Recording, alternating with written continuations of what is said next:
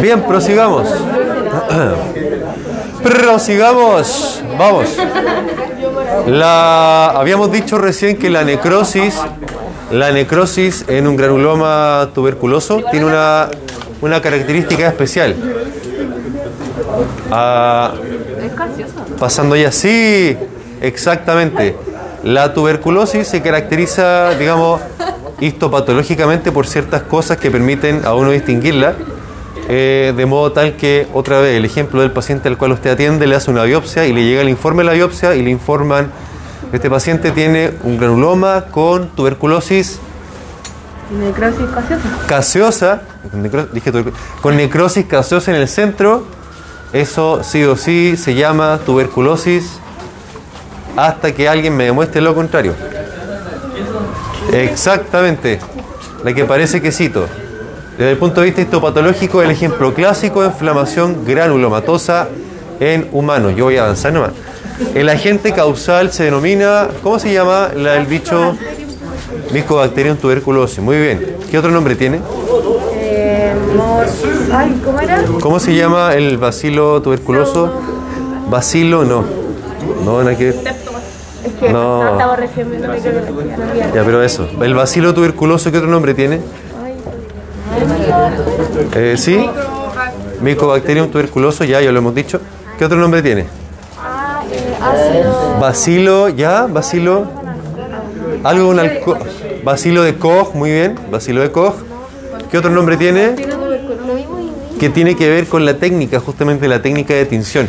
Ah. Eh, La tinción se llama de Sil-Nielsen. Tinción de Sil-Nielsen, ¿cierto? Eh, ¿Dónde está? Acá. La tinción se llama de Sil-Nielsen. Una- No se puede diferenciar ni positiva ni negativa porque se tiene Exactamente, no se tiñe ni con gram positivo, con, digamos, con los colorantes de gas. con la tinción de gram, ¿cierto? Creo que la, la sección anterior dije hematoxilina eosina, nada que ver. Me equivoqué. Creo que ahora que lo pienso, le dije eso. Sí. Ahora me doy cuenta que lo dije. Ahora que repasé, eh, porque ya fue, ya fue. Fue. Eh, no se tiñe con la tinción habitual de gram, ¿cierto? Pero sí se puede teñir con una tinción eh, de, de alcohol. No. Eh, No. ya, bueno, ya no voy a decir que no. Ah, es, una- es un bacilo que esta tinción que es ácido y alcohol no le hace nada, la resiste, ¿cierto? A diferencia de otras bacterias, por tanto, se puede identificar con esta tinción. Por eso se llama también bacilo alcohol ácido resistente, BAR, ¿cierto? BAR, como dice ahí la... Sí, eh, bacilo alcohol ácido resistente. También tiene el nombre propio de extinción de Sil Nielsen, como dijo la compañera que está ahí muerta de la risa. Y eh, así se ve, ¿cierto? Un racimo de bacilos tuberculosos. Qué rico. Así se ven hartos granulomas con necrosis. ¿Cómo se llama la necrosis de la tuberculosis? Caseosa. Pues parece un quesito. Eh, ah, bueno, ahí se ve un corte histológico donde hay una célula de Langhans. ¿Cuáles son las células de Langhans? Son células. ¿Cómo son las células de Langhans?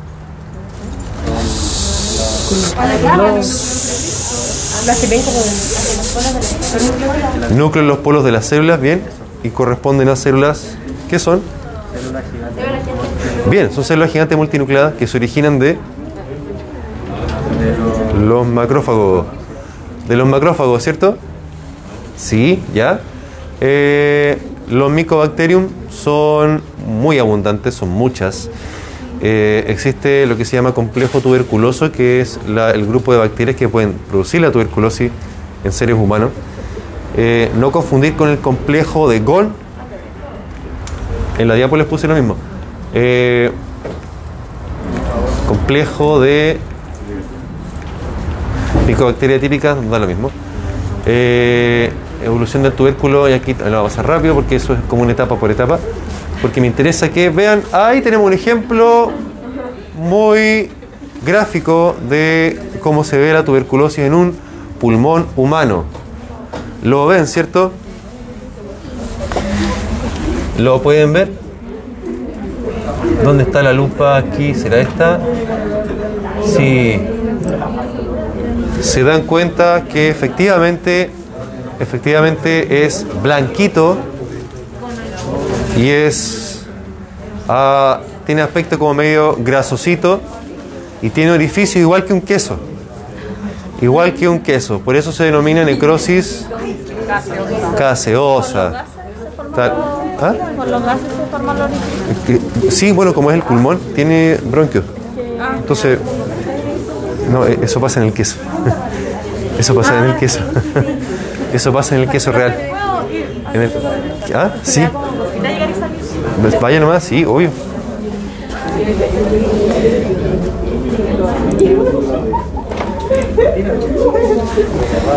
Ahí también vemos, ¿les suena la adenitis tuberculosa? Adenitis tuberculosa. Ade- adeno significa ganglio, ganglio. Adenitis es la inflamación de los ganglios. Y cuando los ganglios se infectan con tuberculosis, ganglios del cuello podría ser, ganglios del pulmón, ganglios de cualquier parte, se llama adenitis tuberculosa. Y ahí la persona que hizo esa, esa muestra agarró el ganglio que estaba infectado, lo partió por la mitad y se ve, ¿qué se ve? Se ve necrosis caseosa, blanquito y se ve... ¿Ah? Con C, con C. Case- de caseum, caseum. De caseum. No, hombre, con C, no con K. ¿Ah? No es gaseoso de gas, es caseoso de queso, de caseum. De caseum. ¿Cómo se llama la, la proteína del queso de la, y de la leche también? La San Francisco. ¿Cómo se llama la, la proteína que tiene la leche? Los que van al gimnasio deberían saber. La caseína. Bien, ¿cierto? Case, caseína, caseum, queso. Se escribe con C, no con G. No es gas, es caseoso. Ah, perdón. Miren, observen. También existe la tuberculosis.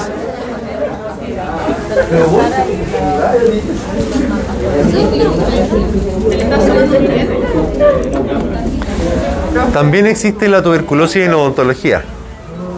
Eh, eso, eso es una tuberculosis que partió en una pieza dentaria y que como se produce una inflamación crónica en el sitio, esa inflamación produjo una fístula. ¿Les suena la palabra fístula? ¿Es ah? Ah, aparte de ser una página de memes, fístula es, no lo voy a escribir, una fístula es un trayecto inflamatorio. Una fístula, una fístula es un trayecto inflamatorio. Hay una inflamación que produjo un canalito entre una cavidad y la otra. Eh, eso sería una fístula orocutánea, podría ser, que comunica, posiblemente comunica el piso de la boca con el exterior. Por supuesto que por ahí sale pus, salen secreciones.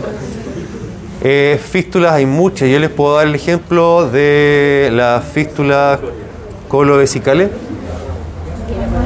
Personas con cáncer que se les perfora el intestino y comunican con la vejiga, entonces eliminan deposiciones por la vejiga. Entonces, por ejemplo, mujeres con cáncer o en radioterapia que eliminan deposiciones por la orina y con secreción y toda la cosa. Fístula se llama eso, fístula, la comunicación de una cavidad con la otra. En este caso hablamos de la cavidad oral. También existe entonces la tuberculosis en la odontología. ¡Wow! Ah, lo más frecuente lejos es que la tuberculosis parta con la presentación pulmonar. ¿Por qué? Aérea. entra por vía aérea y también obedece a una característica del bacilo. El bacilo es anaerobio. Aerobio, muy bien, muy bien. Es aerobio. Ahora, eh, cuando uno se infecta, y la verdad es que la tuberculosis es súper fácil infectársela, eh, uno tiene la idea como que la tuberculosis desapareció, es como de, de las películas o de la antigüedad. Y la verdad las cosas es que, como sucede con todas las pandemias, al igual que el coronavirus, como sucede con la influenza, con el VIH, la sífilis, la tuberculosis también, infecciones como estas no desaparecen, van a desaparecer cuando nosotros desaparezcamos o cuando se les antoje a ellas, como dijo el ministro, cuando se vuelva buena persona y digamos evolutivamente ya no tenga más, remedio que desaparecer. Pero eh, eh, perdí la idea, ¿qué es lo que les iba a decir? Se me fue. Ah, existe la tuberculosis todavía. Eh, se espera que con los movimientos de gente, con las migraciones, ¿cierto? Lo, de un país al otro, se espera también que con la, el aumento de las personas de más edad, de las enfermedades crónicas como la diabetes, el aumento de la cantidad de personas que sufran cáncer y también estén en quimioterapia, como van a disminuir las... En esas personas disminuyen las defensas, es más fácil que enfermedades que antes quizás eran raras o que estaban casi erradicadas, como la tuberculosis, vuelvan a aparecer, vuelvan a presentarse a todo nivel. desde la práctica les puedo decir que es muy frecuente ver personas con tuberculosis que están en tratamiento crónico. Ah, de hecho, usted a lo mejor cuando salga, se titule y trabaje en el servicio público, puede que se quede a cargo del programa de tuberculosis. Hay un programa para hacer tratamiento y seguimiento de las personas con tuberculosis a las personas que consumen alcohol, las personas que viven hacinadas también tienen alto riesgo de tener, sufrir tuberculosis. Yo voy a hablar nomás. Eh, y la primera infección de la tuberculosis se llama. Este va a ser un pulmón medio grande. Cuando uno se infecta con tuberculosis la primera vez, la primera lesión aparece en el segmento medio del pulmón. Este porotito se llama foco de GON. G-H-O-N. ¿Ah? Sí, pero a la altura, digamos, para, para diferenciarlo de otra que aparece más arriba. En la periferia como foco de GON foco de gol. Se llama complejo de gol al foco más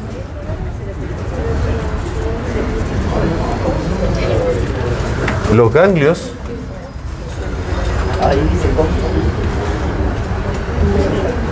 Adenopatías, o sea, ganglios del pulmón que están infectados con tuberculosis. Y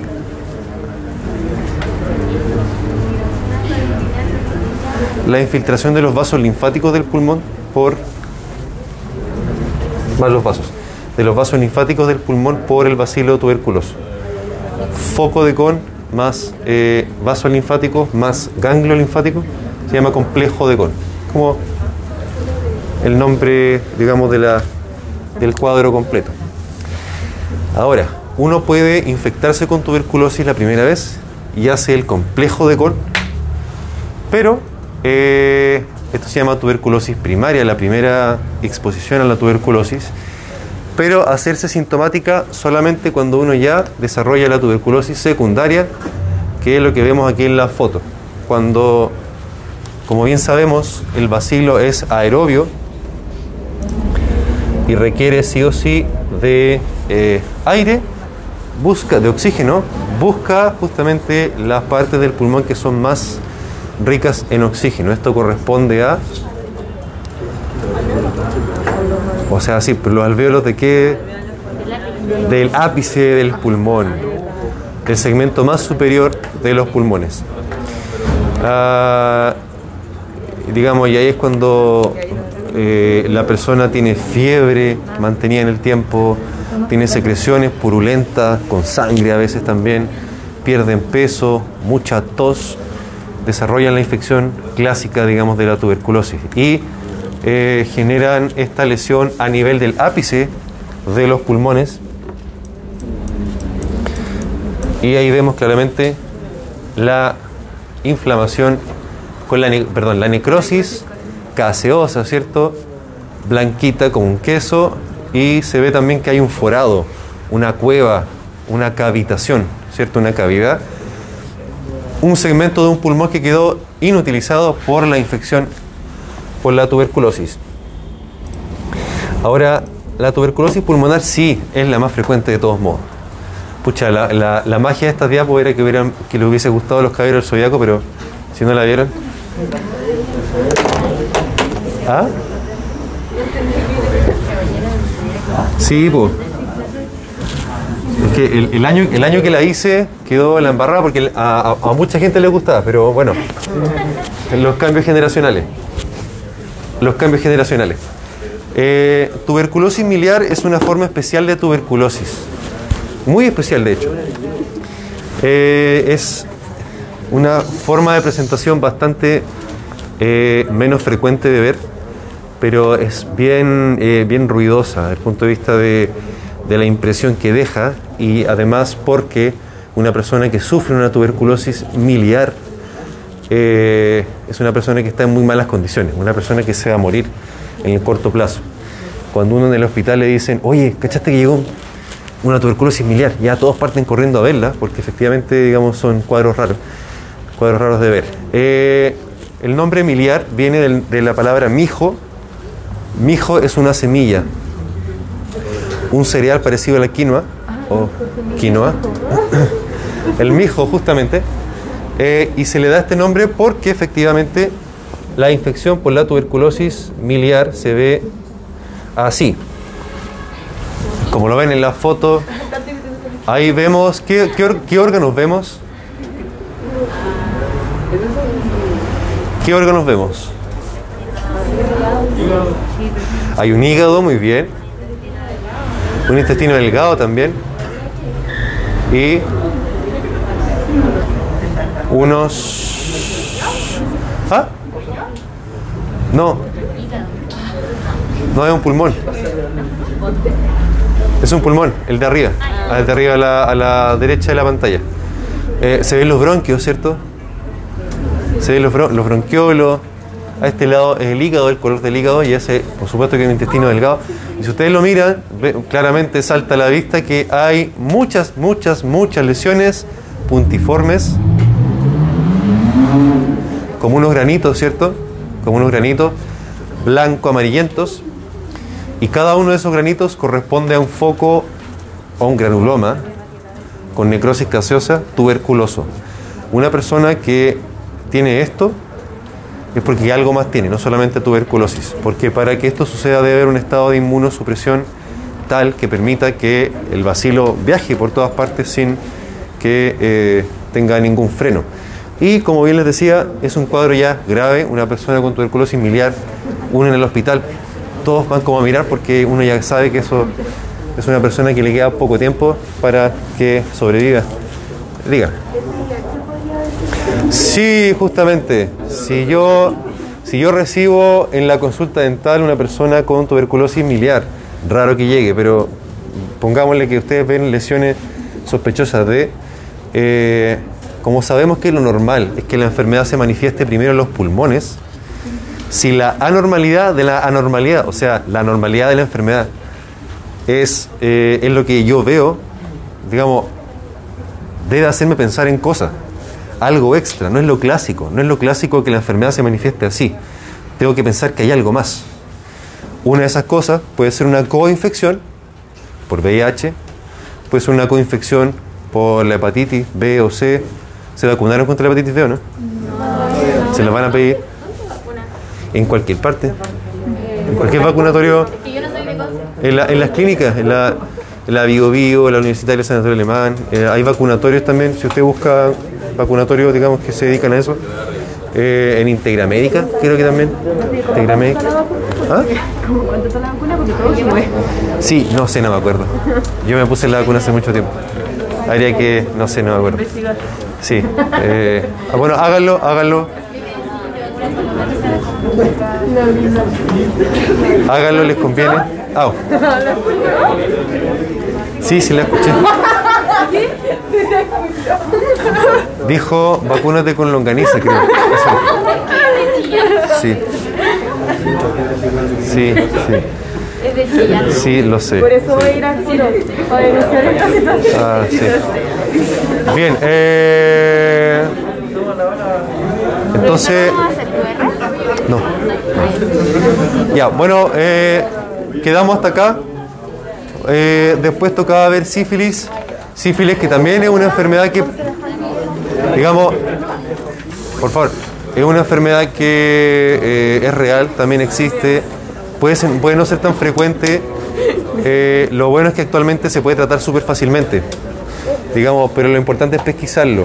Y la pesquisa parte con el actuar de los profesionales de la salud, que somos todos nosotros. Usted también va a ser eh, profesional de la salud y la sífilis, si bien es una enfermedad de transmisión sexual, eh, típicamente, ¿no? Igual pueden haber manifestaciones orales de la sífilis. De hecho, si ustedes ven una lesión sugerente de sífilis en la cavidad oral de un niño de 5 años o de 6 años, Ay, no. Ay, sí, cosas que pasan en la vida real. Sí, entonces no deja de ser importante, o, o supongamos un adulto mayor que está postrado. Y usted va al, al domicilio y mm, uno se puede encontrar con muchas cosas. Así que por eso hay que... Hay que ¿Ah? ¿Qué cosa? ¿Podría ahorcar a una persona que cuide ese niño de casa? No, porque, no, porque a usted lo van a mandar la eh, me, han me han pasado otras cosas con pacientes, digamos. No, es que es- Eh, o sea, si no, si no doy ningún dato, no. Pero la verdad es que acá en la ciudad uno no ve tantas cosas. Se ve más en la zona rural, donde hay casos un poco más. Acá como que pasa más piola. Eh, porque como que se esconde, pasa más piola. Pero igual pasa, igual pasa.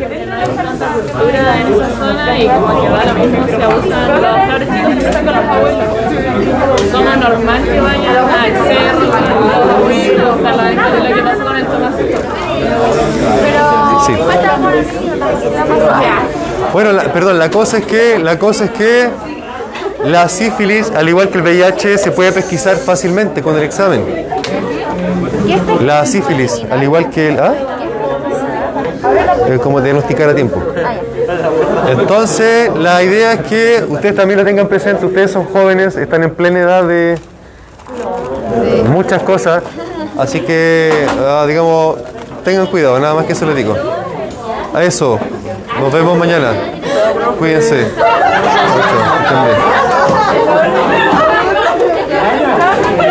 Chau, chau.